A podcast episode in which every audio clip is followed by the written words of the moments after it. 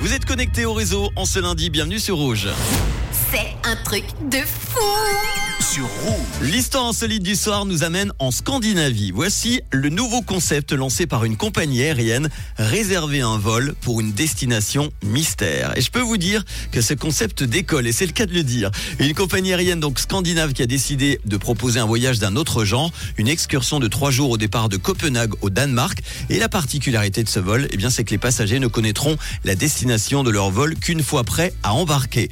Forcément, manteau ou jupe courte, ça sera difficile de préparer sa valise, puisque pour l'instant, la destination est donc gardée secrète. Elle ne sera révélée que le 5 avril, le jour du départ. Le retour est prévu trois jours plus tard. Pour l'instant, aucune information n'a été dévoilée sur les conditions de séjour sur place. En tout cas, le projet fait un carton plein. 1000 personnes se sont déjà inscrites pour avoir la chance de participer à cette drôle d'aventure. Et cela en seulement quelques minutes après la mise en vente des tickets, c'était il y a quelques jours. Un voyage donc aventureux et mystérieux. Excitation ou appréhension.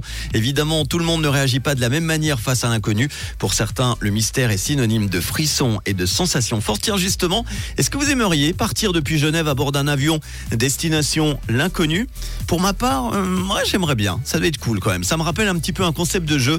Je ne sais pas si vous vous souvenez, il y a quelques années sur Rouge, avec une finale en direct du studio le vendredi où le duo gagnant embarquait immédiatement à l'aéroport de Genève vers un week-end inconnu.